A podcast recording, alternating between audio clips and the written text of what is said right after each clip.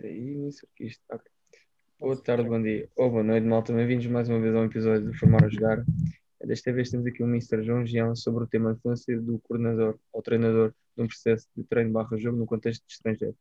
Desde já, dás as boas-vindas a um novo episódio. O meu nome é Tiago, Fábio. Uh, antes de mais, também cumprimentar-vos a todos e dar as boas-vindas ao João Gião, que agora está integrado no, no, na equipa técnica do Grasshoppers, na Suíça. E antes de darmos início então à nossa conversa, João, passamos a bola para ti só para fazeres aqui um pequeno enquadramento do teu percurso, do teu percurso profissional, das tuas experiências até agora e depois começamos então a nossa conversa. Pá, boa tarde também para vocês, para, para quem nos ouve. Um, Dar-vos os parabéns pelo, pelo projeto. Uh, recentemente tive algum contacto até de amigos meus próximos que, têm, que também tiveram já presentes no vosso programa, portanto, dá-vos os parabéns pela iniciativa. Em relação ao meu percurso, tem sido um percurso que, pá, poderemos dizer eh, heterogéneo, eu diria assim, porque tenho tido experiências eh, não muito lineares, ou seja, não tenho feito uma progressão tão linear quanto, quanto outros colegas meus. Um, já variei entre o futebol de formação uh, e o futebol uh, com diversos cargos, entre treinador, coordenador técnico e o futebol profissional, um, como treinador adjunto. Portanto, tenho diabolado um bocado entre estas, um, entre estas duas facetas, uh, futebol de formação futebol profissional. e mais recentemente, na época passada, estava como coordenador técnico do, do Bordeaux em França e este ano estou como, estou como treinador adjunto da equipa principal do, do Grasshopper, na Suíça, para além de ter tido algumas experiências eh, para além destas no, no estrangeiro e em continentes diferentes, em Ásia em África. Um, portanto, é um percurso que eu definiria, como disse no início, heterogéneo. Uh, é o meu, é o meu mal. Obrigado, Mister. E falando aqui um bocadinho agora de, primeiro para estar mais um bocadinho das características multiculturais que o Mister já apanhou de diversos jogadores, queria fazer se conseguia fazer alguma diferença dos vários jogadores que já apanhou, do tipo de perfil que cada um apresentava a nível cultural e social. Pá, eu acho que logicamente que há diferenças, elas, eh, na minha opinião, até porque o mundo é cada vez mais global e com este fenómeno da globalização elas tendem a esbater-se um pouco mais, estas diferenças, um, em todas as áreas de atividade e o futebol não é exceção. Uh, posso dizer que, que, um jogador asiático, logicamente, ainda é muito diferente de um jogador europeu. Uh, um jogador africano, nomeadamente aqueles que não têm formação na Europa, também são muito diferentes do, do, dos jogadores europeus, quer na, uh, quer na mentalidade, quer nos hábitos de trabalho, quer na eh, na cultura, na cultura das suas vidas pessoais, que depois tem interferência naquilo que é a atividade profissional. Aí sim sentimos, sentimos muita diferença de, de cultura para cultura, de, de, de, jogador para jogador. Eh, é uma diferença ainda grande entre um jogador europeu e um jogador asiático. Eu tive na Malásia, por exemplo. Eh, a forma de intervir com um jogador europeu é diferente de, de intervir com um jogador asiático há coisas que eles, pela cultura deles, não aceitam tão bem como aceitam na Europa, há outras que, que têm mais receptividade uh, do que tem o jogador europeu. Posso, sei lá, posso dar um exemplo, são em intervenção, aquela intervenção que nós temos às vezes que, uh, na Europa, um bocadinho mais agressiva, uh, mais competitiva, com, com emocionais nossos de vez em quando altera o tom de voz ou, ou esta nossa, esta nossa vertente emocional, o jogador asiático não, não a aceita, não tem tanto efeito, por exemplo. Um, e poderia apontar aqui uma de outras características particulares. Essas diferenças são menos, são, são, são, mais, são mais pequenas. Uh, Nota-se menos a intervenção com um jogador aqui na Suíça comparativamente com a intervenção num jogador em Portugal. Sinceramente, não há, não há, não há hoje em dia grandes, grandes diferenças, embora depois poderemos ir para as características particulares dos jogadores técnico-táticas. Eh, continua também aí a haver algumas diferenças. Na minha opinião, tem mais a da globalização, até do ponto de vista não só cultural, mas técnico-tático, há cada vez mais espalhados com a miscigenação, digamos assim, a opinião sejam cada vez menos, mais irrisórias. E a pergunta, nós já vamos falar de treino um bocadinho mais à frente, mas a pergunta, dando um bocadinho do que, do que acabou de dizer, lembro-me de falar com um treinador que fazia um estudo de algumas características do treino em alguns países e, por exemplo, dizia-se, por exemplo, em França, que tem aquele jogador francês tem algumas características particulares de muito ataque à profundidade, progressão com bola, no espaço e por aí fora. Por exemplo, se pedirmos a um treinador francês para traçar uma posse de bola, ele vai dar, se calhar, à posse, se tiver sentido, muito mais profundidade do que, se calhar, um treinador português. E era também nos contextos em que, em que já passou, se isto também se reflete ao nível do treino, noutras características. Sim, sim, sim, percebo aquilo que tu, que tu me estás a dizer e o exemplo francês é um exemplo que eu conheço de perto, como disse no início Estive lá, estive lá a época passada em Bordeaux e, tinha todos os treinadores que eu tinha e que eu coordenava eram franceses, portanto vivi de perto essa,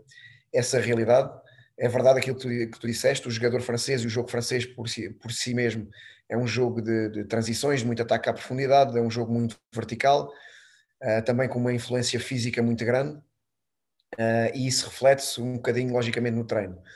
Um, cada vez menos também, de acordo com aquilo que é a minha opinião que te disse na pergunta anterior, cada vez menos essa, essa diferença é, é tão gritante como era se calhar há, há 10 anos atrás, mas ainda se nota, logicamente, sim, aquilo que tu dizes é verdade, estas características, a forma como eles olham para o jogo, um jogo mais vertical, vão à procura de, de refletir esse, esse jogo que eles querem refletir no treino, vão mais à procura do, comparativamente connosco, que, que temos um sentido eventualmente um bocadinho mais, mais posicional, do jogo posicional, isto para falar em termos uh, técnico-táticos, se calhar vamos um bocadinho mais à procura de um jogo mais pausado, do, mais ritmado, e e esse mesmo exercício, com uma outra variante, nós tornamos-lo mais à nossa imagem e eles tornam-no mais à imagem dele,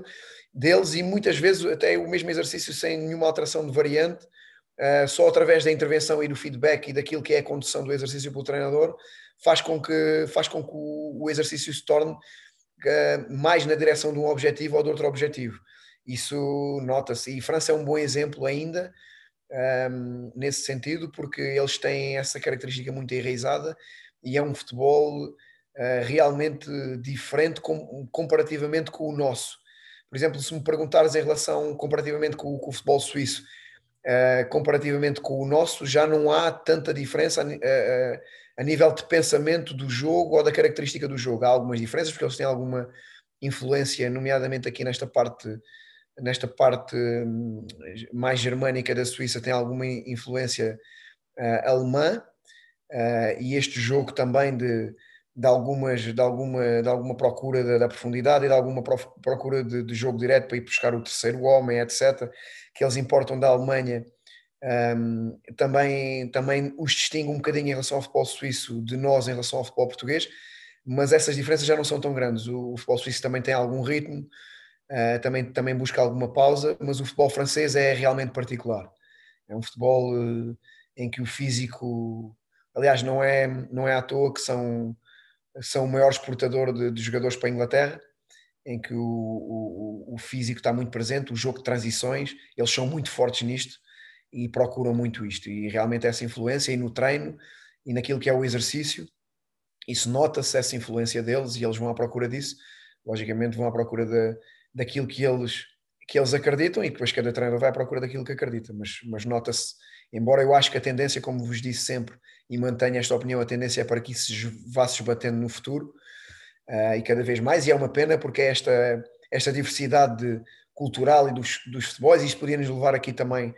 para, para a discussão daquilo que são as seleções nacionais hoje em dia e de, daquilo que se tem perdido, um bocadinho a perda de identidade, etc. Mas isso estávamos aqui e eu nunca mais acabava de responder à vossa pergunta. Mas um, para concluir, nota-se nota essa influência no treino,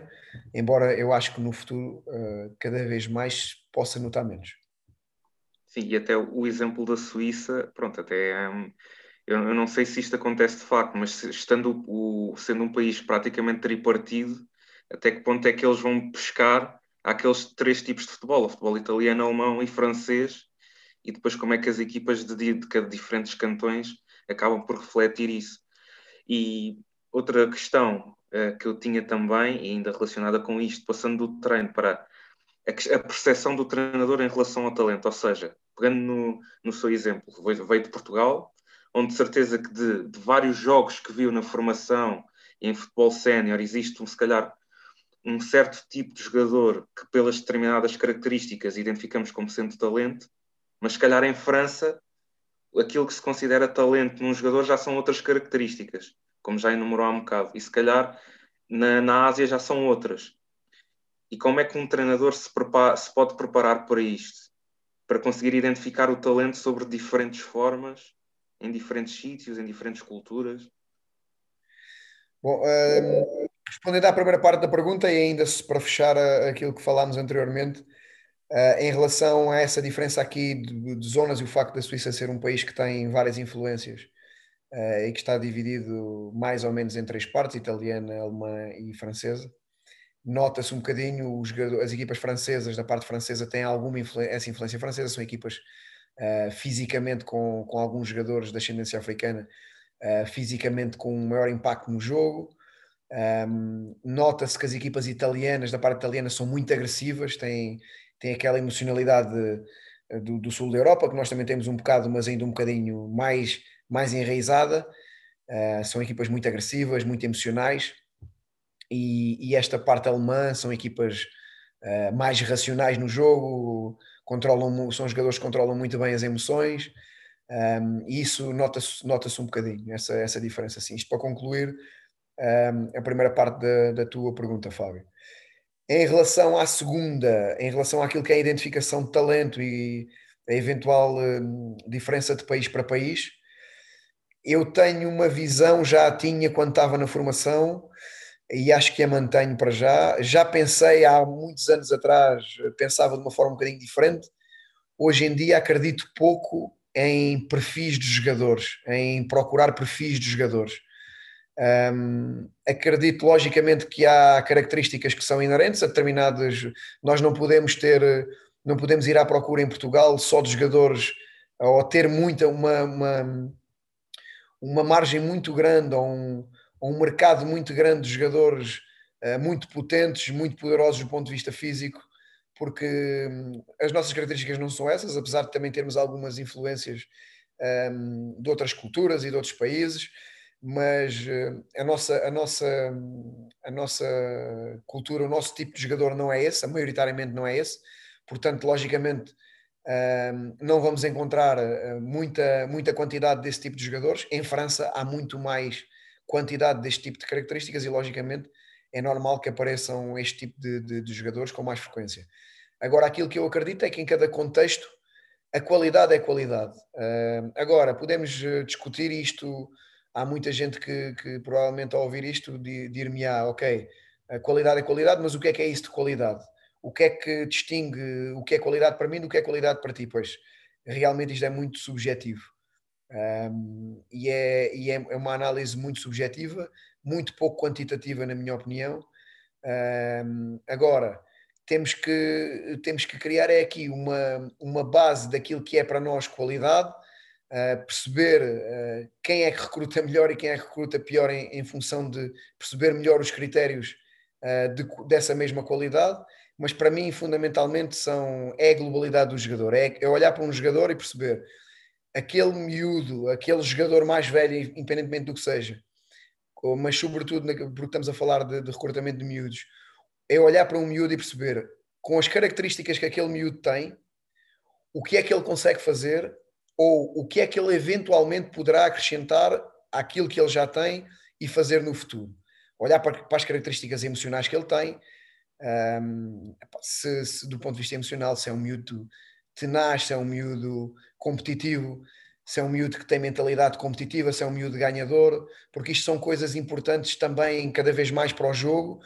uh, e que são difíceis nós só através do treino darmos, porque isto a, a sociedade influencia muito e a cultura influencia muito este tipo de aspectos emocionais, portanto é olhar para isto,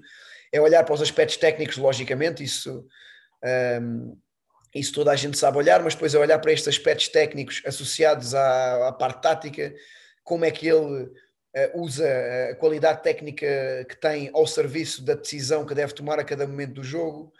uh, ou se ele é só, se ele tem alguma qualidade técnica de recepção de passe de drible, mas depois não consegue uh, perceber timings, não consegue associar a decisão à qualidade técnica. Portanto, isto para mim são manifestações de qualidade. e depois, logicamente, as, as, as questões físicas Uh, quer queiramos, quer não, elas estão, elas estão, estão inerentes ao jogo e estão dentro do jogo e nós temos que, nós temos que contar com isso. Um, o jogo também ele é cada vez mais rápido, um, é, também um jogo, é também um jogo físico, porque, porque isto faz parte. Portanto, é olhar para, para um jogador e perceber, dentro destas características que ele tem, que rendimento é que ele consegue ter e que eventualmente o que é que ele consegue ainda mudar ou ganhar no futuro ou aquelas questões que falávamos muito na, na, na, na formação, perdão, relacionadas a, com a maturidade de cada jogador, é perceber, ok, este jogador tá, é um produto acabado, tem 14 anos e é um produto quase acabado, ok, mas ele é acabado uh, em que aspecto? Do ponto de vista físico? Ok, do ponto de vista físico, ele é um miúdo que está acabado, mas tem muita qualidade. Ele, se calhar, daqui a dois, três anos, mesmo já sendo eventualmente maturacionalmente mais avançado do que outro miúdo aos 14 ou aos 15, mas ele vai, pela qualidade que tem em tudo o resto, ele vai conseguir sempre fazer a diferença. Ok, então vamos olhar com, para esse miúdo. Ou um miúdo aos 14, 15 anos tem um rendimento muito elevado, mas porque maturacionalmente é muito, muito à frente dos outros e depois, quando perder essa vantagem, vai perder uh, a vantagem em termos de rendimento comparativamente aos outros. Portanto, ter estes aspectos em atenção acho que é importante, mas não nos agarrarmos só a isto. Porque isto digo isto porquê? Porque quando estava ligado à formação havia muito esta discussão e, e, e, era muitas vezes extremada, no sentido em que muitas vezes, um, muitas vezes uh, punha-se de parte dos jogadores numa fase inicial, jogadores que maturacionalmente não atingiam os mesmos níveis do que outros, uh, não dando margem para que esses miúdos mais tarde pudessem ter esse tempo para se desenvolver, porque há, há miúdos que se desenvolvem mais tarde, pudessem ter esse tempo para desenvolver e eventualmente no futuro serem tão bons ou melhores do que os outros já se tinham desenvolvido mais cedo, mas o oposto também foi verdade a determinada altura, que era uh, ter miúdos que por, por serem maturacionalmente já mais desenvolvidos do que os outros, uh, pensava-se que eles não tinham mais margem para evoluir e portanto esses miúdos também saíam prejudicados. Portanto é um equilíbrio entre isto. Agora, na minha opinião, há aqui uma grande dose de subjetividade e de experiência e de empirismo associado a isto, e, e quem queira tornar eh, isto uma ciência exata, na minha opinião, eh, é um erro. Vale o que vale, é a minha opinião. Mas eh, são muitos estes aspectos subjetivos e, e, e, e não há como torná-los demasiado, demasiado científicos, na, na, minha opinião. E depois, para, para finalizar, ir de encontro àquilo que vocês estavam, que era a vossa questão, também o facto de, de país para país, logicamente, um, que as características e a aquilo que é a qualidade tem, um, tem uma percentagem uh, com uma especificidade em cada país, logicamente com uma componente eventualmente mais física, do modo geral, no caso do jogador francês, por exemplo, uh, mais cerebral, mais tática, se calhar no caso do jogador português, uh, com uma mentalidade, se calhar que, que é característica do jogador português, e, e, e eu acho que isso é um dos fatores decisivos de, do sucesso dos jogadores uh, portugueses, nomeadamente no estrangeiro, são as capacidades emocionais e a capacidade cultural do jogador português, não só de, de, de adaptação, mas também uh, por ser mentalmente um jogador, um jogador forte, um jogador completo, um jogador resiliente, um, ehm, um jogador capaz de se adaptar uh, às exigências de vários tipos de futebol. Um, ehm, e essas são as nossas características. Portanto, dentro do nosso contexto,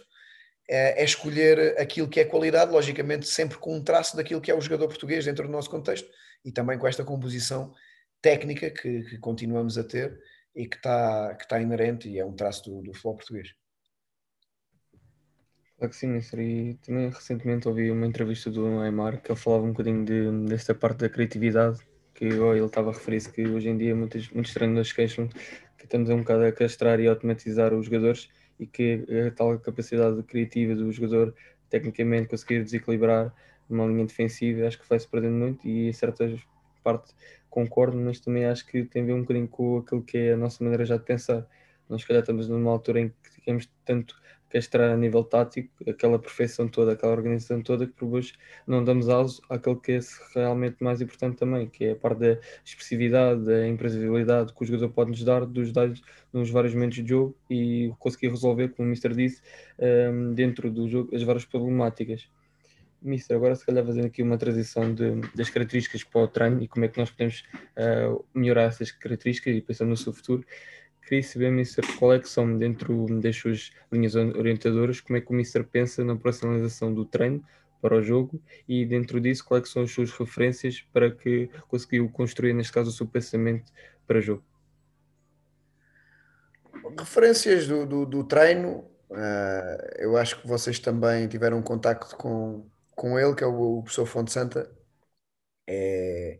é alguém, para mim, é do, das pessoas que, das mais fortes a nível de formação de treinadores e a nível da operacionalização do treino é alguém muito forte a, dizer, a nível de desenvolvimento uh, global do pensamento e, e, da metodologia de treino.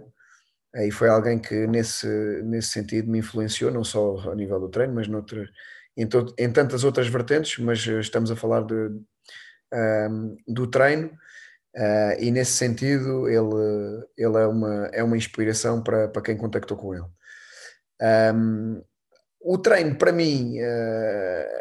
é a nossa forma de é a nossa forma de guiarmos aquilo que, aquilo que nós vamos produzir no jogo. Um, depois acho que temos que subdividir aqui a questão entre formação e, e, e futebol profissional. O, o, treino tem, tem missões uh, que se tocam no, no, futebol de formação e no futebol profissional, mas tem outras que são dispares. Uh, eu acredito no treino no futebol de formação um, para ensinar o jogo, mas para desenvolver, para desenvolver indivíduos que saibam jogar, que saibam jogar, um, que saibam jogar o jogo coletivo, mas para desenvolver uh, indivíduos e as suas características individuais. Uh, não acredito isto para entroncar um bocadinho também naquilo que tu falavas, Tiago, nesta, nesta padronização excessiva coletiva no futebol de formação que, que, que, que referiste há pouco, ah, porque o treino no futebol de formação não serve para, para preparar o, o, jogo seguinte. Um, serviria se os interesses do futebol de formação passassem por ganhar todos os jogos uh, e por, por ganhar campeonatos. Não deve ser esse o objetivo, embora este fator competitivo, eu acredito que este fator competitivo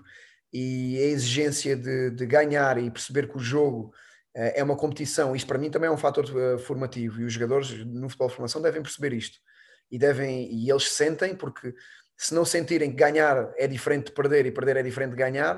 uh, é, é, sinal que não estamos a fazer também um bom trabalho porque eles do ponto de vista emocional têm, quando, chegaram, quando chegarem ao futebol ao futebol sénior têm que estar preparados para isto. Porque a exigência do futebol profissional é isto, é ganhar jogos um, portanto, eu acredito que eles tenham que, que, que, sentir também essa, essa exigência e essa pressão, mas acredito que os treinadores não devam tomar decisões, e, nomeadamente no processo de treino, não devam tomar decisões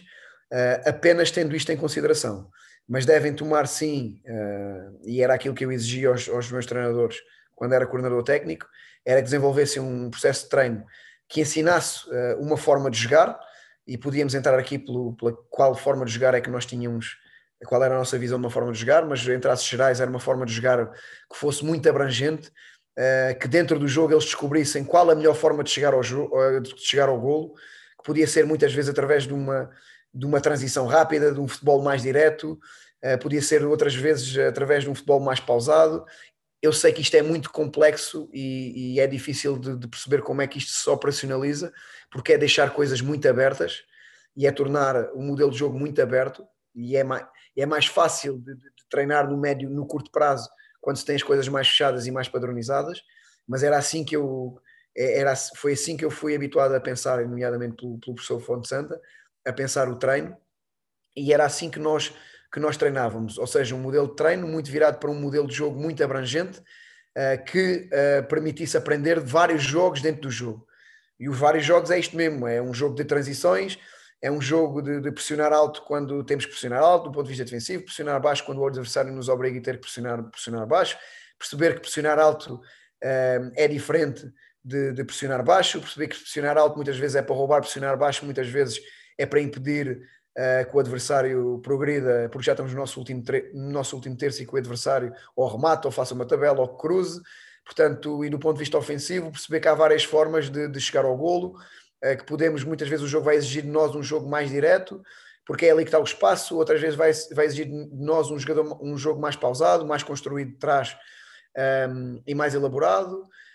Um, outras vezes vai, vai, vai exigir de nós que, que, aproveitemos as transições e o espaço que o adversário dá em transição. Portanto, o jogador, para mim, na formação, tem que estar preparado para, para jogar estes vários tipos de jogos. E depois, do ponto de vista individual, tem, todas as suas características têm que ser, têm que ser eh, exploradas ao, ao máximo. E a sua criatividade, logicamente, é uma delas. Quando perceber um, perceber quando tem que pôr a sua criatividade ao, ao, serviço da equipa. E criatividade não é só driblar, não é só um contra um. Criatividade pode ser um passo de primeira, uh, pode ser uma,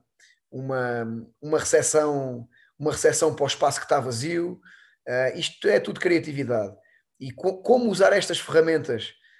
e como explorar estas ferramentas do ponto de vista individual ao serviço dos vários jogos que o jogo pede durante o, durante o, durante o jogo Uh, isso para mim é a forma de, de, operacionalizar o treino e é aquilo que os, que os, treinadores devem ter, devem ter na cabeça. E, e, não sei se respondi um bocado à vossa pergunta, mas de um modo geral, pelo menos na formação, é assim que eu vejo o jogo. De, no futebol profissional, logicamente que as questões coletivas, as individuais também estão presentes, e posso-vos dar um exemplo. Um, nós aqui no, no Grasshoppers temos um treinador inserido na equipa técnica uh, que, que faz uh, que faz um acompanhamento individualizado do, do, dos, do, dos nossos jogadores, portanto, que se centra única e exclusivamente naquilo que é o desenvolvimento individual das características e dos erros que, que, os nossos jogadores que os nossos jogadores têm, quer através de um acompanhamento de videoanálise, quer através de um trabalho complementar em treino, ou, ou, ou ainda na fase de aquecimento, ou depois do, depois de, do, do, final da, da sessão de treino. Um, e nós temos esse cuidado porque acreditamos muito que o jogador, que a plasticidade do jogador, mesmo já numa idade sénior, uh, existe. Mas uh, a componente coletiva um, de operacionalização da equipa, da operacionalização coletiva da equipa no futebol sénior tem que estar muito presente, porque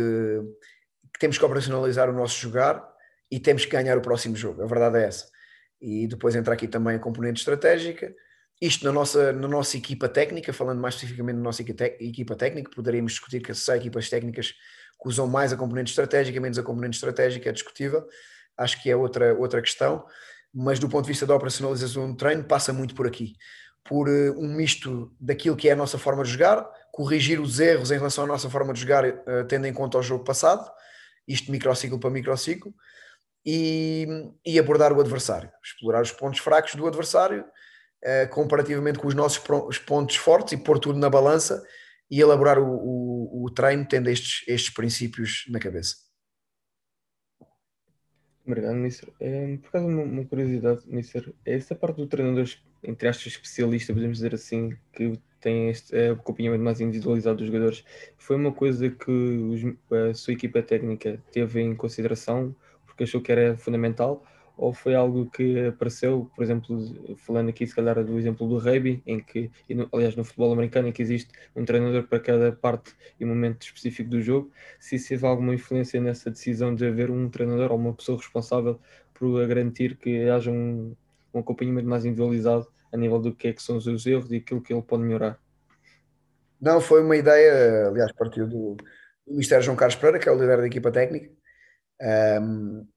também através das experiências que ele teve, que ele teve no, no Qatar, na, na Aspire, um, com o qual nós, nós concordamos um, e, e, e, passa muito por aí, por, por ter este acompanhamento individualizado e o próximo passo eventualmente também passa, já o fazemos um bocado, a pessoa que acompanha uh, também os nossos jogadores individualmente faz também já este trabalho um bocado setorial, muitas vezes essas das reuniões que ele faz são ou só com médios centro, ou só com os alas, ou só com os pontas de lança, um, ou muitas vezes com os médios que têm características semelhantes, um, portanto anda um bocadinho por aí e foi, foi uma ideia que o Mister, que o Mister João Carlos Pereira quis implementar e que nos tem, e que nos tem sido muito útil.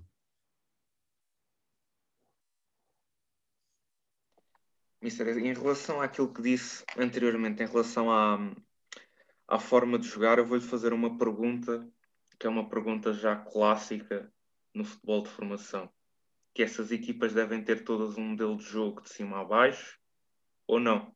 E depois já desenvolvemos a partir daqui.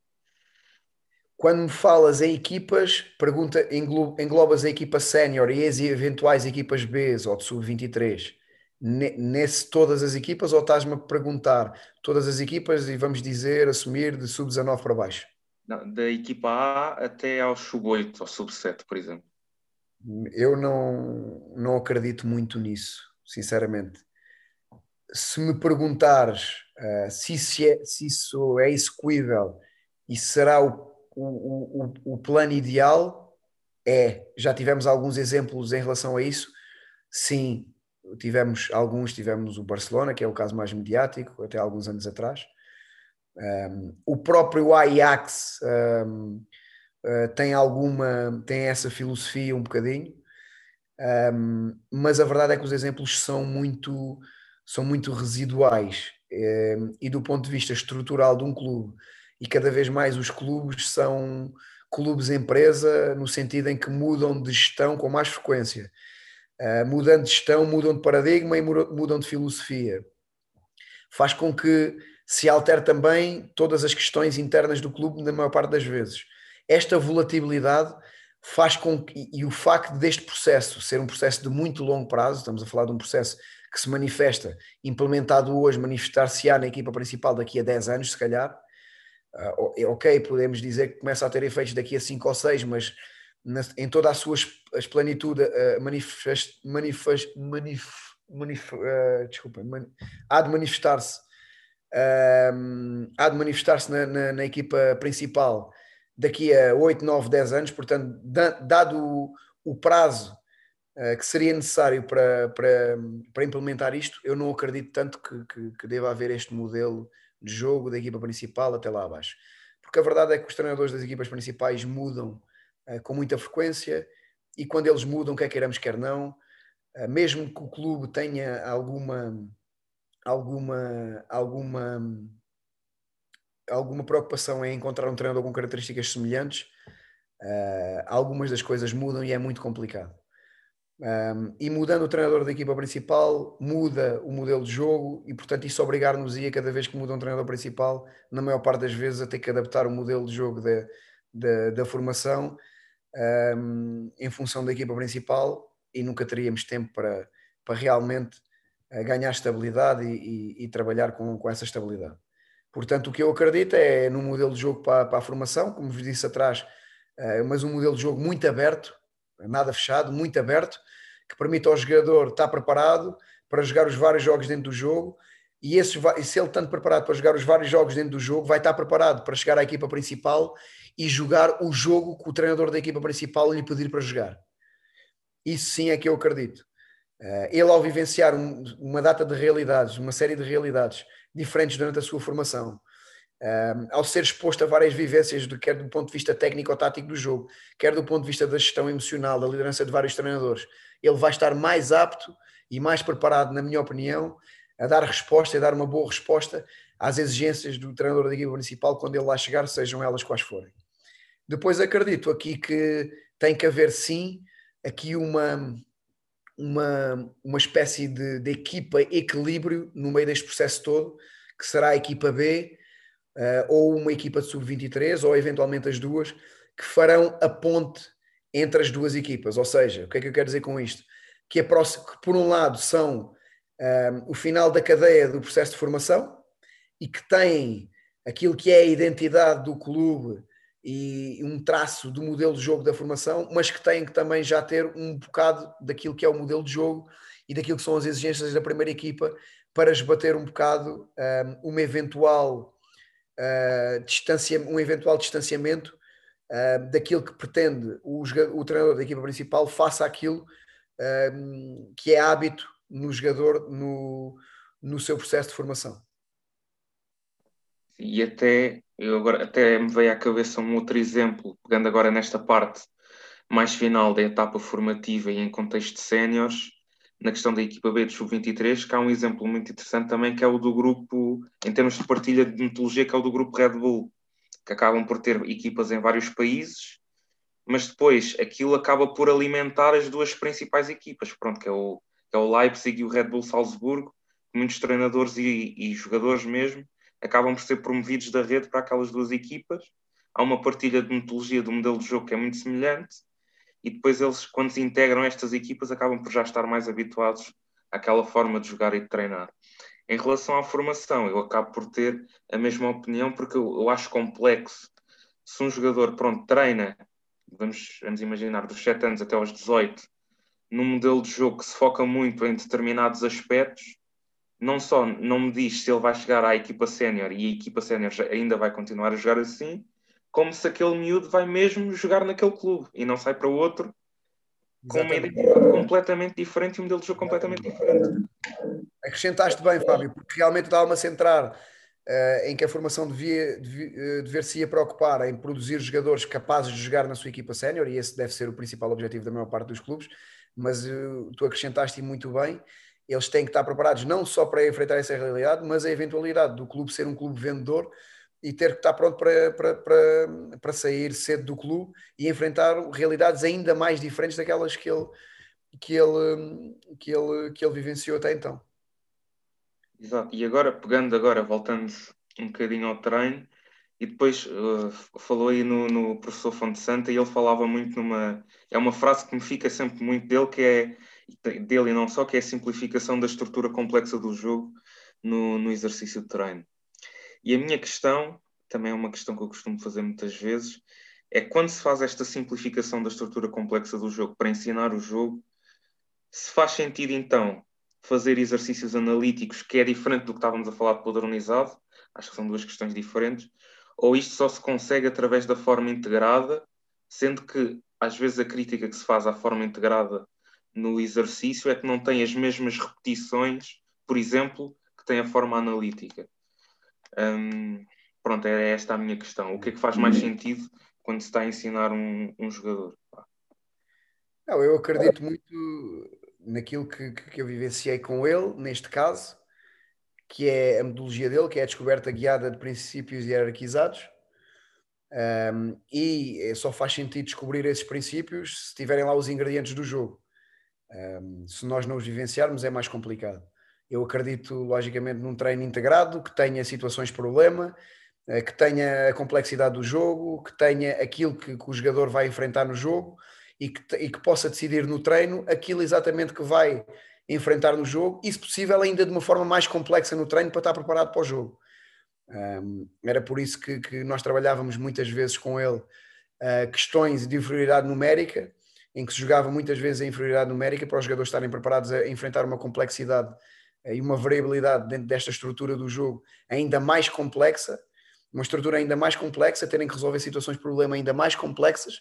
daquelas que surgiam no jogo para, para estar ainda mais preparados para, para o jogo. Eu acredito muito nisto, na, em ter os ingredientes todos do, do, do jogo no treino, mais do que em situações analíticas. Embora uh, também não seja fundamentalista e o facto de se dedicarem 10%, 15% do treino uh, a exercícios analíticos, sinceramente, a mim também já não me tira o sono. Uh, nós, uh, quando somos, nomeadamente mais novos, eu também não sou velho, mas este, a partir dos 30 já temos um bocadinho mais de maturidade e perdemos um, muitas vezes algum fundamentalismo que nós, que nós temos quando somos mais jovens. E se eu era muito fundamentalista em relação a isto, de não acreditar de todo no treino analítico até há uns anos, um, já não me caem os. Já não me caem, como é que se costuma dizer, aquela expressão, eu como já estou fora há muito tempo, às vezes faltam-me algumas expressões. Não na lama, como é que se diz? Não me caem os. Enfim, vocês são mais novos estas expressões, estes ditados populares. Carme e Trindade, mas não Não, não cai o Carme e a Trindade, também é, também é boa. Não, não cai o Carme e a Trindade se, se 10%, 15% do treino for ocupado com, com algum exercício analítico, sinceramente. Agora, o que eu acredito é que é em situações uh, complexas e é em ter os ingredientes, e é ter oposição, e é ter cooperação, e é ter bola, e é ter balizas, e é ter guarda-rede,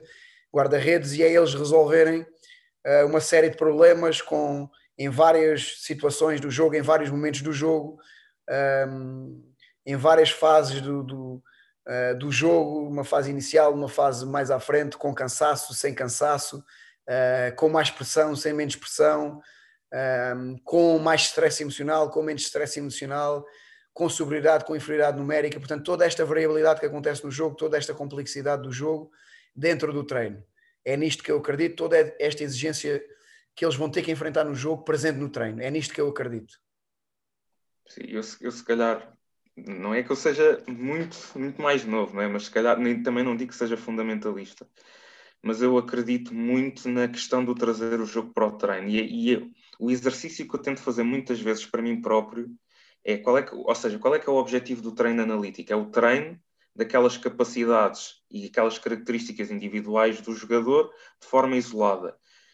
Eu penso, quando tento fazer um exercício integrado, como é que eu posso pegar naquele exercício, seja um jogo reduzido, um jogo de posição, o jogo formal nas suas várias formas, e como é que eu posso, de certa forma, modificá-lo para que aqueles comportamentos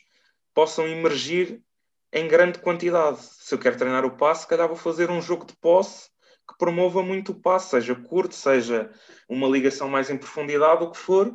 E pronto, isto é o que eu acredito ainda. Se calhar ainda não tenho a experiência para ter outra maturidade.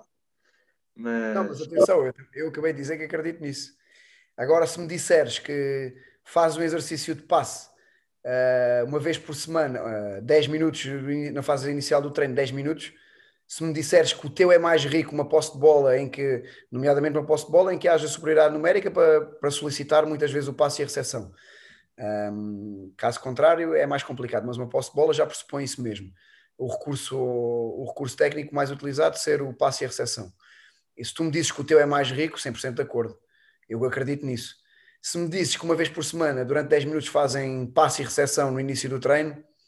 é menos rico? É Vai morrer alguém por causa disso? Sinceramente, também não. Agora, se me disseres que isto tudo somado no final do processo de treino, se for mais tempo, se essa for a prioridade, se fizeres passo e recepção durante 25 minutos do treino, todos os treinos, um, de uma forma não integrada e que isso depois, no final de uma época, vai-te dar horas e horas e se calhar dias de passo e recepção isolado, analítico, uh, sem qualquer contexto, aí para mim já é mais preocupante. O que, eu, o que eu quero passar, o que eu queria dizer, Fábio, a minha ideia, não sei se me exprimi bem, eu acredito nisto. Já não sou é tão fundamentalista ao ponto de, de olhar para isto de forma que este 1% analítico durante o nosso processo, do nosso processo de treino, durante uma época inteira, faça com que eu acho que já faça com que isso se torne, na minha opinião, num mau processo de treino. Se tiver uma. uma uh, e atenção, quando isto é muito, é muito sensível, dizemos mau ou bom, não é mau nem bom, há treinadores a ganhar de todas as maneiras e com todas as metodologias de treino. Um, e isto é mesmo assim, isto ouve-se dizer muitas vezes e às vezes parece que é só para, para ser politicamente correto, mas não é, é verdade, é mesmo assim. Um, agora, depois tu acreditas mais numas e acreditas mais noutras, e ao longo da vida vais, vais-te moldando também, vamos nos moldando uh, e vamos acreditando mais num exercício, menos noutro, uh, vamos, vamos achando que um exercício resulta melhor com um grupo do que com outro. Um, achamos que um exercício que, que, nós gostamos muito, pá, mas que se calhar retira, sei lá, retira uma característica àquele grupo que nós estamos a treinar e então já não o repetimos tantas vezes, apesar de nós queremos aquele exercício para uma determinada, para um determinado princípio do nosso jogar. Portanto, isto depois há aqui muitas, muitas uh, variantes que nós temos que adaptar. Agora, para, para concluir e para, para que seja bem clara a minha mensagem, o que eu acredito é neste treino, neste, nesta descoberta guiada de princípios hierarquizados, nesta complexidade do treino e ter um treino integrado com as variantes do jogo, com os ingredientes todos do jogo, com as solicitações que o jogo solicita, com aquilo que o jogo pede, uh, muito mais do que um treino, do que um treino analítico uh, e que não vá de encontro àquilo que, àquilo que é a realidade do jogo e que vamos encontrar no jogo e com, com as características, com a pressão que o jogo tem, com o stress emocional que o jogo tem, um, com a velocidade que o jogo tem se não treinarmos os, os, jogadores para estarem preparados para isso, eles não vão estar preparados para isto. Isto é a minha opinião. É a mesma coisa que tu te preparares para, sei lá, para, para tocar guitarra e tens aí as fitas na porta aí de casa. estou a arranjar um exemplo, foi o primeiro que me veio à cabeça, e só tocas nas fitas da porta que tens aí em casa, na esperança que a tua sensibilidade, uh, o treinar da sensibilidade dos teus dedos, depois que o transfer para a guitarra, um, aquilo seja, seja efetivo Uh, e não é, atenção, as fitas aí de casa, para vocês perceberem, e lá no Alentejo eu sou alentejano, usa-se muito, que é para evitar a entrada das moscas dentro de casa, isto é mesmo assim. E isto é acreditar que tu, ao tocares naquelas fitas, uh, em aumentares a tua sensibilidade nos dedos, uh, possas depois com o transfer para, para tocar a guitarra, ser, ter sucesso. É impossível, porque a complexidade de tocar a guitarra não tem nada a ver com isso, é uma coisa completamente diferente. Agora, se tu me disseres que tocas nas fitas um minuto por dia e treinas guitarra uh, três horas por dia, pacífico. E agora... agora, se me disseres que tocas nas fitas lá de casa três horas e tocas guitarra 20 minutos por dia, aí não acredito que consigas. Pois é, pá, é aquela questão, e isto tudo, isto é um dos princípios do treino, tudo o que estamos a falar, que é o princípio da especificidade portanto, e da representatividade do jogo no treino. Claro. Portanto, e a questão da descoberta guiada, que era a minha próxima pergunta, eu vou utilizá-la mais por causa da questão do feedback do treinador.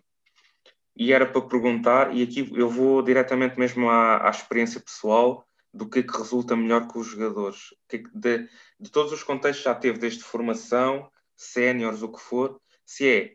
um feedback mais interrogativo para os guiar para um determinado comportamento, se é um feedback se calhar mais prescritivo, com a informação toda que eles já precisam, porque se calhar eles não estão a chegar lá, ou então situações de não feedback de todo. Olha, tens, tens tudo, Fábio. Uh, depois é adaptares ao contexto. Se calhar com jovens, eu diria que resulta muito bem o feedback interrogativo, eu acredito muito nesse feedback, porque obriga-os a pensar e obriga-os a, a dar respostas, e no limite obriga-os a estar atentos a tudo o que tu digas, porque sabem que mais tarde ou mais cedo tu podes lhes perguntar, e eles, como não querem ser expostos um, perante os outros, um, falo estar mais atentos e mais alerta, pá, deixa-me deixa estar atento, porque este gajo a seguir vai-me perguntar e eu depois não quero estar exposto perante os meus colegas, um, e então tenho que estar atento e concentrado para conseguir responder. eu acredito muito neste feedback interrogativo, principalmente na formação. No futebol sénior também o utilizo, também acredito, mas depois tem que haver aqui um bocado de olhómetro e sensibilidade, porque expô-los também é demasia a isto uh, e eventualmente expô-los a, a, a, algum ridículo, digamos assim, de vez em quando, se for sucessivamente perguntas muito complexas que eles não consigam dar resposta e estar a expô-los perante os colegas, pode levar aqui a, algum, a alguma há algumas questões que, que, que, não são tão positivas. Portanto, isto vai muito da tua, da tua sensibilidade, na, na minha opinião. Aquilo que é melhor, aquilo que resulta com, com, determinado, com determinado grupo, e aqui entra aquela questão que falámos logo no início desta conversa, das questões culturais. Um, o jogador suíço, por exemplo, é um jogador que não tem problemas nenhums, a maior parte deles não tem, não tem, não tem problemas com este tipo de, de, de intervenção mais interrogativa, que os expõe mais um bocado. Eh, é uma sociedade que está. Porque o jogador é muito estruturado dentro de, daquilo que é o resto da sociedade. O, nosso, o jogador português, por exemplo, é um jogador que está mais dentro de uma redoma, digamos assim, está um bocado mais isolado da sociedade, nomeadamente os jogadores que são que, vão, que entram num contexto de, de futebol profissional, de clube grande, mais cedo. Eh, e estão um bocadinho de uma redoma de vidro um bocado diferente e estão menos expostos a estas questões que Ehm, que a própria sociedade expõe a este contexto,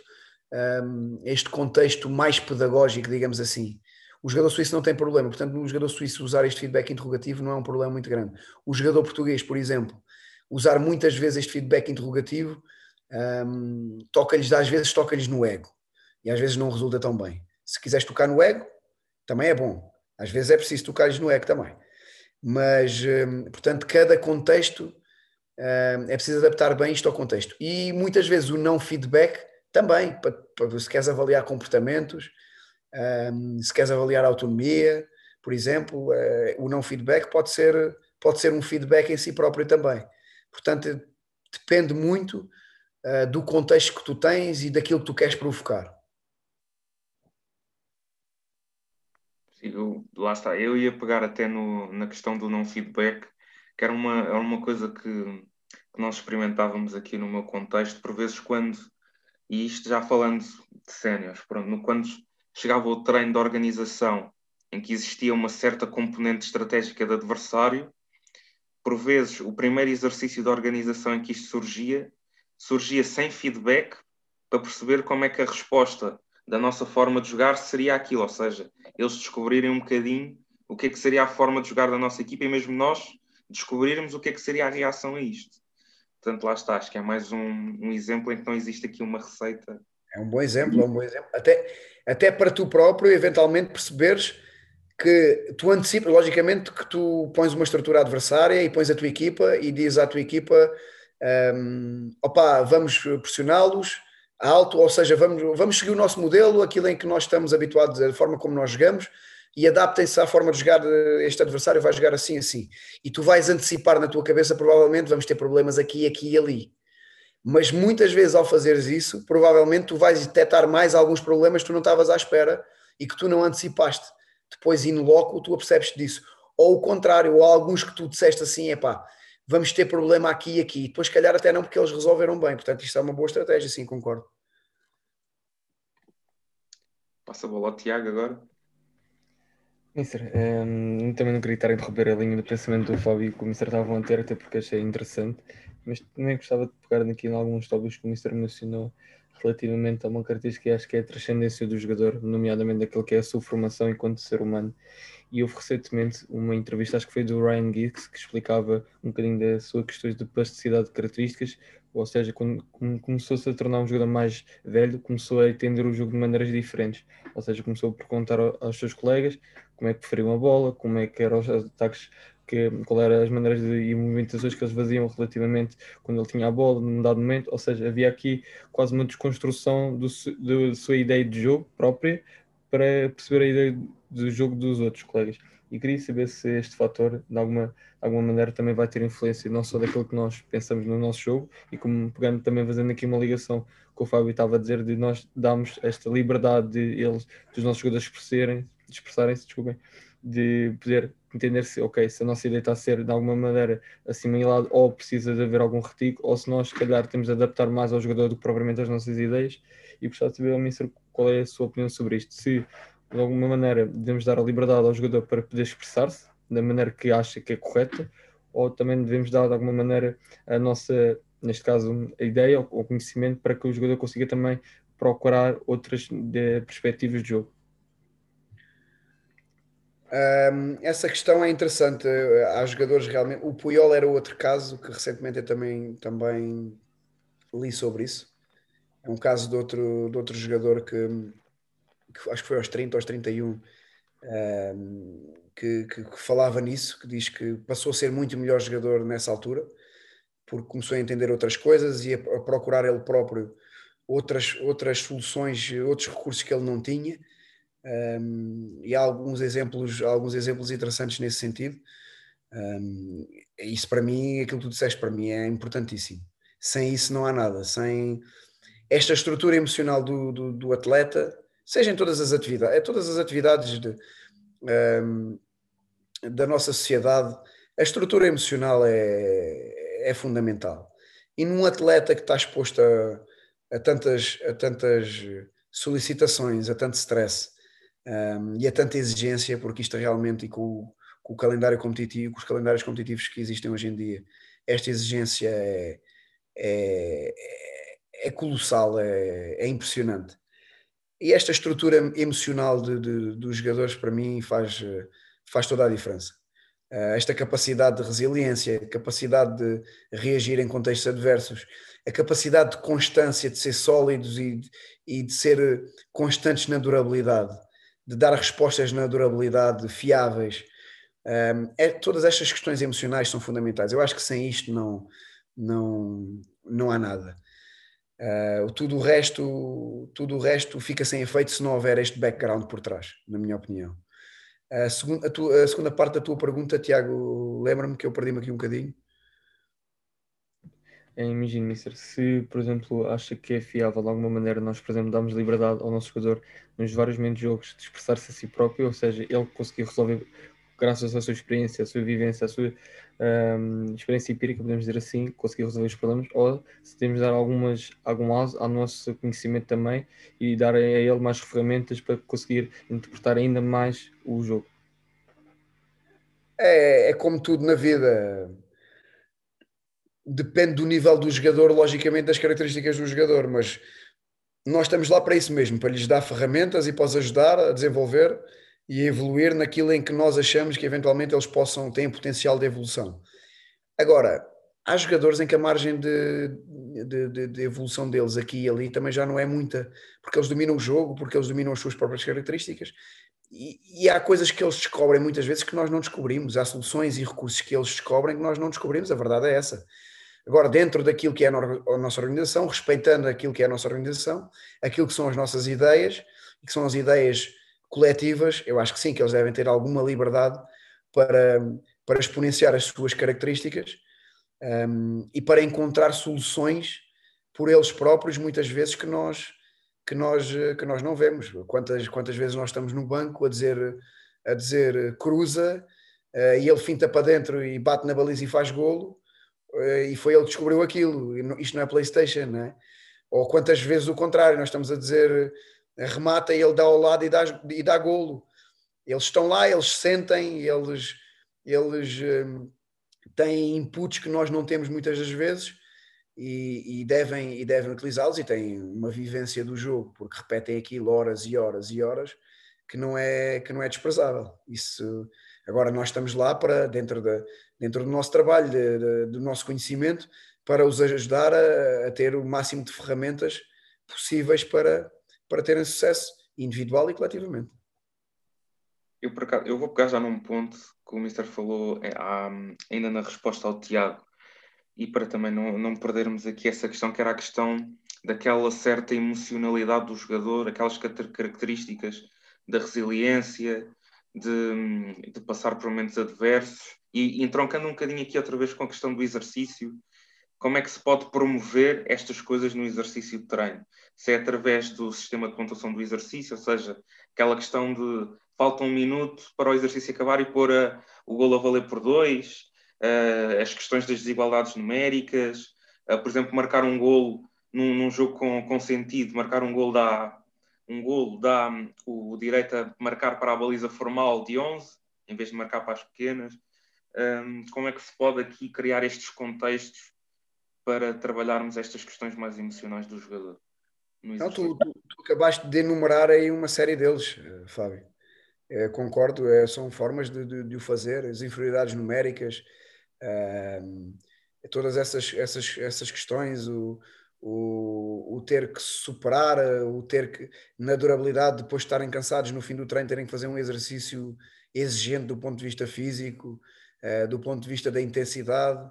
um, a própria gestão nossa, através do feedback da gestão do exercício emocional, a forma como exigimos a intervenção mais exigente, menos exigente, uh, o próprio criar de, de, de, regras que possam ir ao encontro de, de, ter que, sei lá, de controlar emocionalmente, o, o arbitrarmos um jogo e prejudicarmos uh, claramente uma equipa durante, durante, um, durante um exercício um, para conseguir trabalhar uh, o controle emocional deles, por exemplo, um, mas por aí, por aí, uh, encontrar condicionantes nos exercícios um, que por si só levem a que eles estejam expostos a este tipo de dificuldades e que tenham que as superar, uh, e depois nós próprios, através da nossa intervenção, também potenciar esse tipo de, de reações e de estímulos para que eles sejam expostos a isso. E eu acredito que, sendo expostos a isso, estão, estão cada vez, são jogadores mais preparados. Embora, embora um, nós não podemos dissociar isto hoje em dia da nossa sociedade. E por mais que nós queiramos ser impactantes neste, nestes aspectos, um, o meio onde, onde eles vêm, o contexto familiar, o contexto social, tem uma interferência muito grande nisto. Muito, muito grande.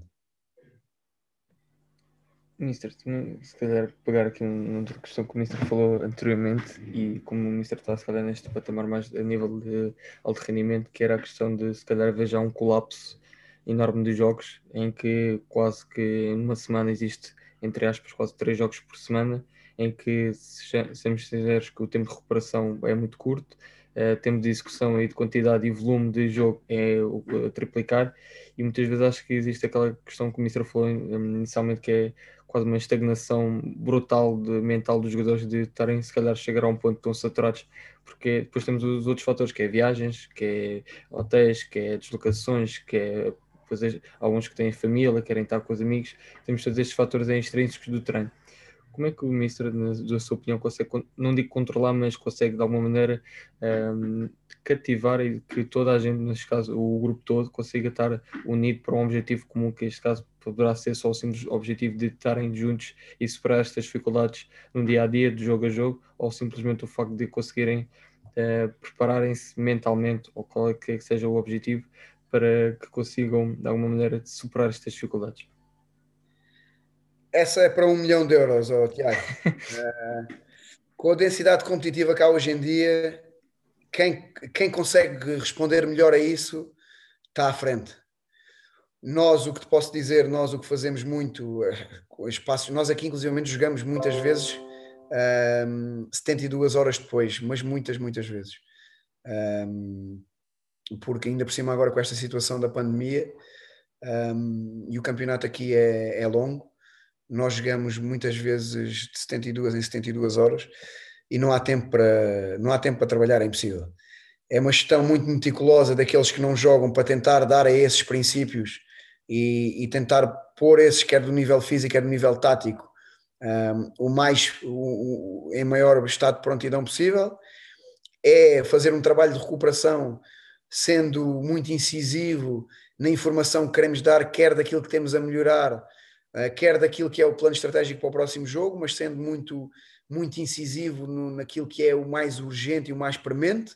mas muito à base de vídeos, de informação, de ir ao campo e com muito pouca intensidade e muito e de uma forma um bocado analítica, porque tem mesmo que ser que não há, não há hipótese. Um, e é muito um, e é muito por aí. Um, e depois estes aspectos emocionais uh, de recuperação, de, de, de, estar, de estar mentalmente disponíveis são outras questões também muito importantes, porque nós, nós muitas vezes um, dizemos que, ou a sociedade em geral, quem não está por dentro do meio, tem tendência a dizer, ok, mas eles jogam futebol, fazem o que gostam, sim, mas a gente também gosta, pode, podemos gostar muito de bifes com batatas fritas, comemos bifes com batatas fritas ao pequeno almoço, ou ao almoço e ao jantar, um mês seguido, já não podemos ver bifes com batatas fritas. Um, e o jogador é igual, eles podem gostar muito do jogo, uh, mas jogar uh, nove jogos, como nós tivemos aqui, uh, em três semanas, por exemplo, ou nono jogo, é, é impossível. É, é, muito duro. Não é impossível, mas é em termos de tomada de decisão, em termos de disponibilidade mental para o jogo, eh, em termos de, de criatividade, de liberdade, de emocional é, é muito complicado de, de, de, gerir. Os jogadores chegam aos jogos nessa fase completamente extenuados. Um, passa também aqui por, por uma gestão, pela, por uma rotatividade, um, por uma rotatividade meticulosa. Um, depois cada treinador varia eh, e acredita em mais ou menos rotatividade. Em que setores? depois tem a ver também com a avalia do plantel, logicamente mas cada vez mais os plantéis têm que ser, cada vez mais, e há, há muitos treinadores que dizem, é verdade, uh, que são os plantéis ganham campeonatos e não, e não, e não as equipas. Os plantéis são fundamentais para, para, para ter um plantel nivelado e ao mesmo um plantel nivelado, competitivo, mas ao mesmo tempo um, ehm, emocionalmente estável, que consiga também, por ter um, um plantel muito competitivo e em grande número, não é fácil depois de gerir, mas ao mesmo tempo, hoje em dia, se não o tivermos, se tivermos plantéis em que realmente contamos com 13, 14 jogadores e depois os outros não contamos com eles, também não, não são capazes de dar resposta a exigências competitivas que há hoje em dia. Portanto, passa por uma. Não há uma só resposta, mas passa por, uma, por, por, por estes fatores.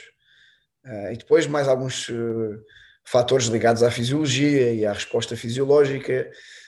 um, que eu não sou a melhor pessoa para falar, porque não é a minha área de especialidade. Convivo com, convivo com eles todos os dias,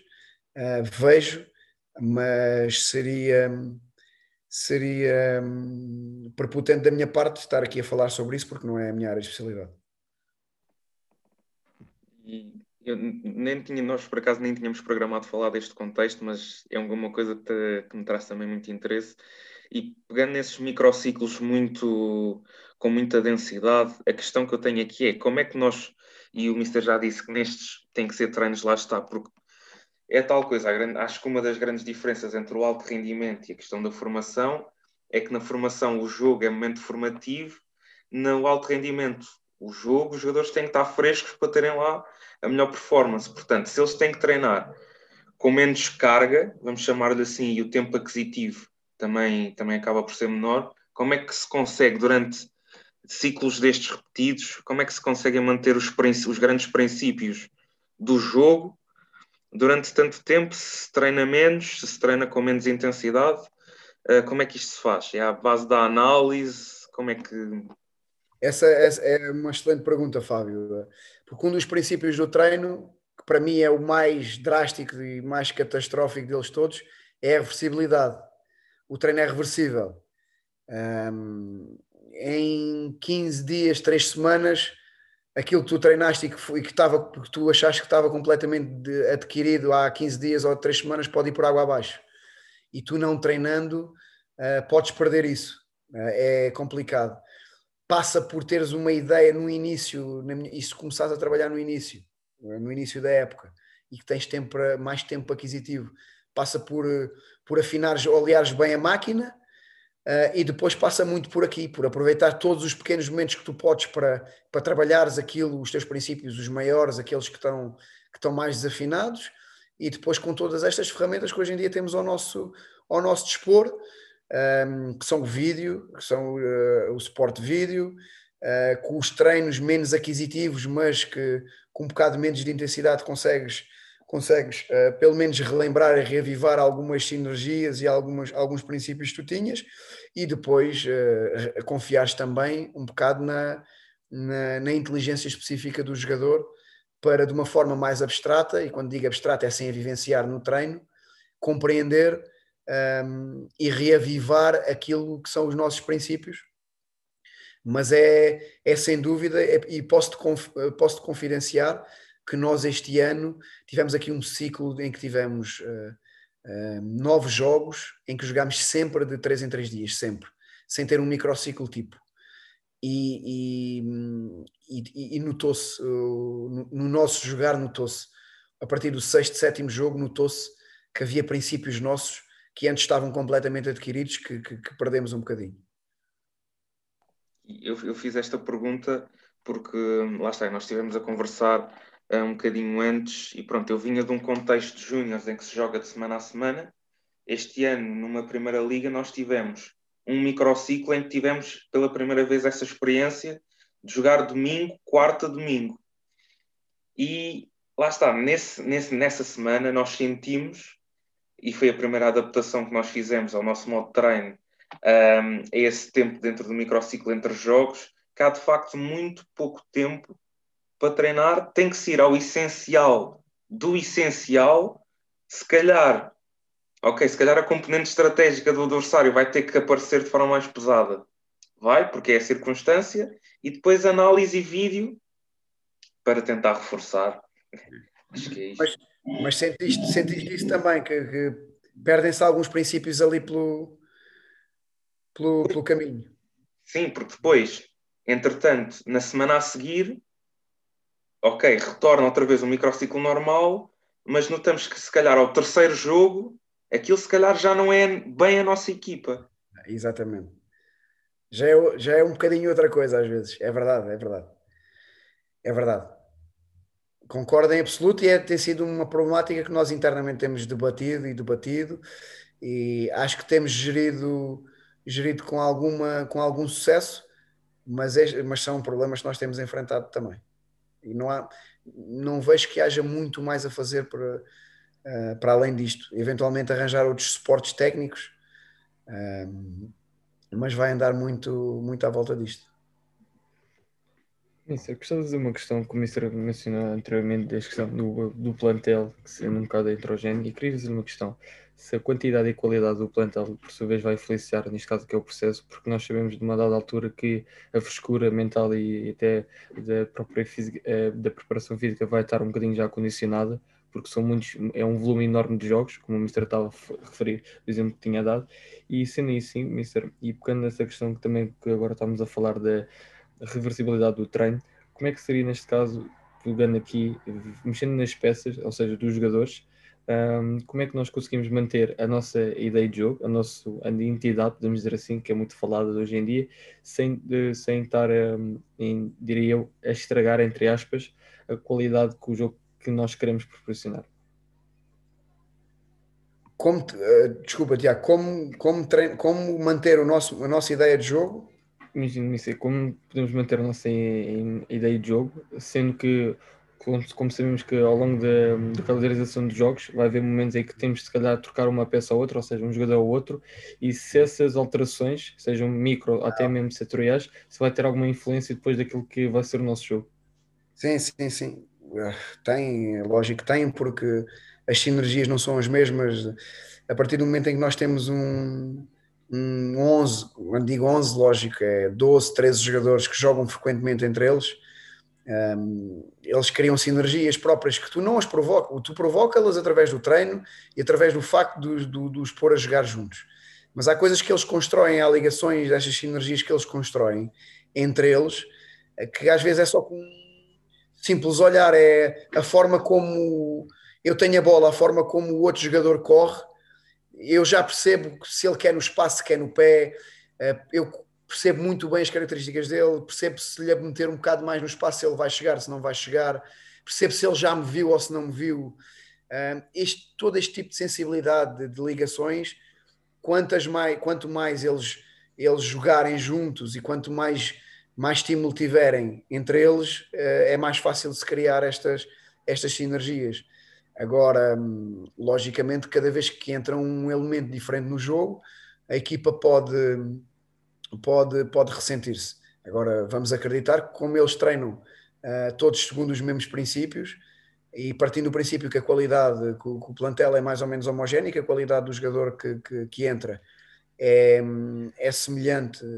é semelhante à do jogador que, uh, que sai. Se for uma ou outra alteração, não acredito que se note, que se note muito. Agora, todas as equipas têm jogadores chaves, têm um jogador ou dois que, que, que, que, que, são o nosso, que no fundo são o nosso modelo de jogo. Muitas vezes há um jogador ou outro que, que pelas suas características, uh, faz com que a nossa equipa seja mais assim ou menos assado. Uh, um jogador que seja particularmente, sei lá, um jogador que seja particularmente um ponta de lança, uh, que seja muito rápido a atacar a profundidade, que seja muito poderoso a segurar para que, o, para que os apoios cheguem com ele por mais que depois uh, a nossa equipa, imaginemos que a nossa equipa tem este tipo de avançado, uh, que é um, um, avançado poderoso, que segura bem, mesmo no jogo direto, espera os apoios e que ao mesmo tempo é forte no ataque à profundidade, permite à nossa equipa um, jogar mais direto e jogar num jogo mais profundo. E depois pomos outro ponta de lança, que é um, que é um jogador um, mais técnico, não tem ataque à profundidade, por exemplo, que não tem velocidade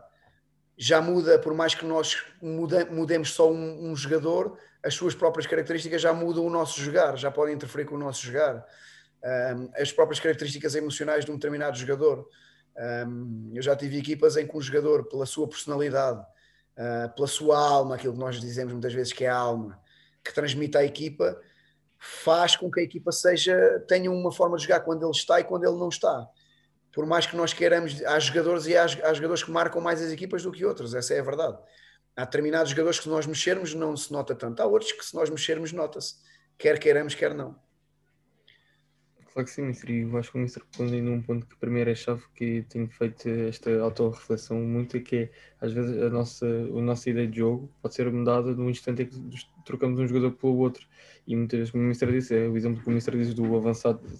atacar muito mais a profundidade e depois temos um avançado que é mais de apoio e que é mais fixo e só aí já vai condicionar os comportamentos da equipa toda em geral. E a questão que o Ministro estava a referir das sinergias dos jogadores, acho também é um caso, um motivo que o treinador deve ter uma especial preocupação porque, vai, porque a partir daí vamos tentar entender, aliás, vamos perceber como é dentro do nosso jogo, como é que esses jogadores vão se relacionar, seja a nível individual ou grupal, até depois a nível um, do coletivo. Mister, e é agora aqui uma última questão, que é já uma pergunta da casa, para nós encerrarmos aqui o nosso episódio. Se o Mister conseguisse em poucas palavras ou numa só frase, como é que definia uh, um, o seu formar um jogar? É pá, essa agora apanhou-me desprevenido. como é que eu definia o meu formar a jogar? É isto? Formar um jogar. Formar um jogar. Eu acho que não podemos dissociar isto daquilo que nós somos. Essa é a primeira. E daquilo que nós acreditamos. Um, o meu formar um jogar passa por, por, ter uma equipa, antes de mais, para mim, uma equipa tem que ter personalidade, tem que ser uma equipa que. que e com, quando digo personalidade, é uma equipa que tu olhes para o campo e veja caráter, veja vontade de ganhar ali. Um, e isso poder-me-ão dizer, pá, ok, isto é muito vago. É vago, mas uh, quando, and, quando andamos lá dentro, e vocês também andam, nós sentimos isso, nós sentimos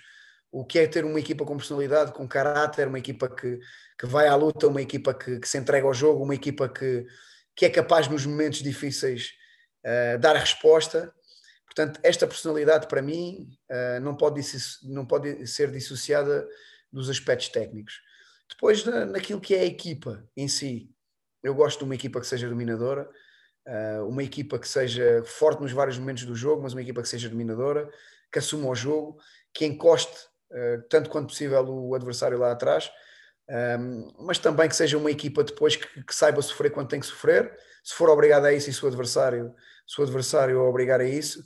e que e quando, tiver, quando tenha que defender, que saiba defender de uma forma muito inteligente, racional, coletivamente, com, com entreajuda, mas com organização, um, e que saiba aproveitar os momentos do jogo, todos os momentos do jogo, e que seja, e que seja completa uh, nesse sentido e que seja uma equipa uh, completa, sobretudo completa, com personalidade completa, que assuma o jogo, que não tenha medo para assumir o jogo, mas que, que seja capaz também de, de, jogar, e vamos outra vez àquilo que falámos lá atrás, de jogar os vários jogos que o jogo dá uh, quando tem necessidade de jogar. Fundamentalmente, fundamentalmente, fundamentalmente é isto. E, e, e ganhar jogos, porque muitas vezes eu, eu, eu acredito que, que, jogando de uma determinada maneira uh, estamos mais perto de ganhar, mas temos que jogar sempre para ganhar. E às vezes, às vezes um, nós esquecemos na formação, às vezes esquecemos que temos que preparar os jogadores emocionalmente prontos para ganhar. Isso é importante, emocionalmente. É diferente de, de de, de operacionalizar um treino, não trabalhar os jogadores e as equipas, aquilo que eles têm que trabalhar na formação, para simplesmente ganhar. Não. É emocionalmente preparar os jogadores para ganhar. Isto é diferente. E, e de uma forma muito genérica, logicamente, que depois esta é a minha resposta à tua pergunta, mas de uma forma muito genérica é isto. Mas uh, o meu jogar estará sempre também inerente aos jogadores que, que tínhamos. Não há hipótese. Nós temos que adaptar dentro daquilo que nós acreditamos, logicamente. Não podemos também adulterar tudo aquilo em que nós acreditamos, mas temos que ter consciência de, de, das características dos jogadores e tirar partido das, das, das características dos jogadores que temos. Se os pudermos escolher, melhor. Mas cada vez menos isso é, é viável um, por, por questões estruturais no futebol uh, porque o, o, o, negócio futebol empresarial é diferente, o, os clubes são geridos de forma diferente e não estou com isto a fazer uma, uma, uma crítica ou a deixar de fazer, uh, estou a constatar um facto e isso interfere também com, com o poder que os treinadores cada vez mais uh, têm no futebol e no, no, caso o oposto, cada vez menos têm nesta área de intervenção. Um, e não estou a dizer que têm que manifestamente que ter, estou, a dizer, estou normalmente a constatar um facto, o facto de, dos, dos, treinadores cada vez, a maior parte deles, serem menos implicados no, no processo de recrutamento e de escolha dos jogadores, um, que faz com que, eu acredito que faz com que também, muitas das vezes, tenham que adaptar a sua, a sua ideia aos contextos e aos jogadores que têm.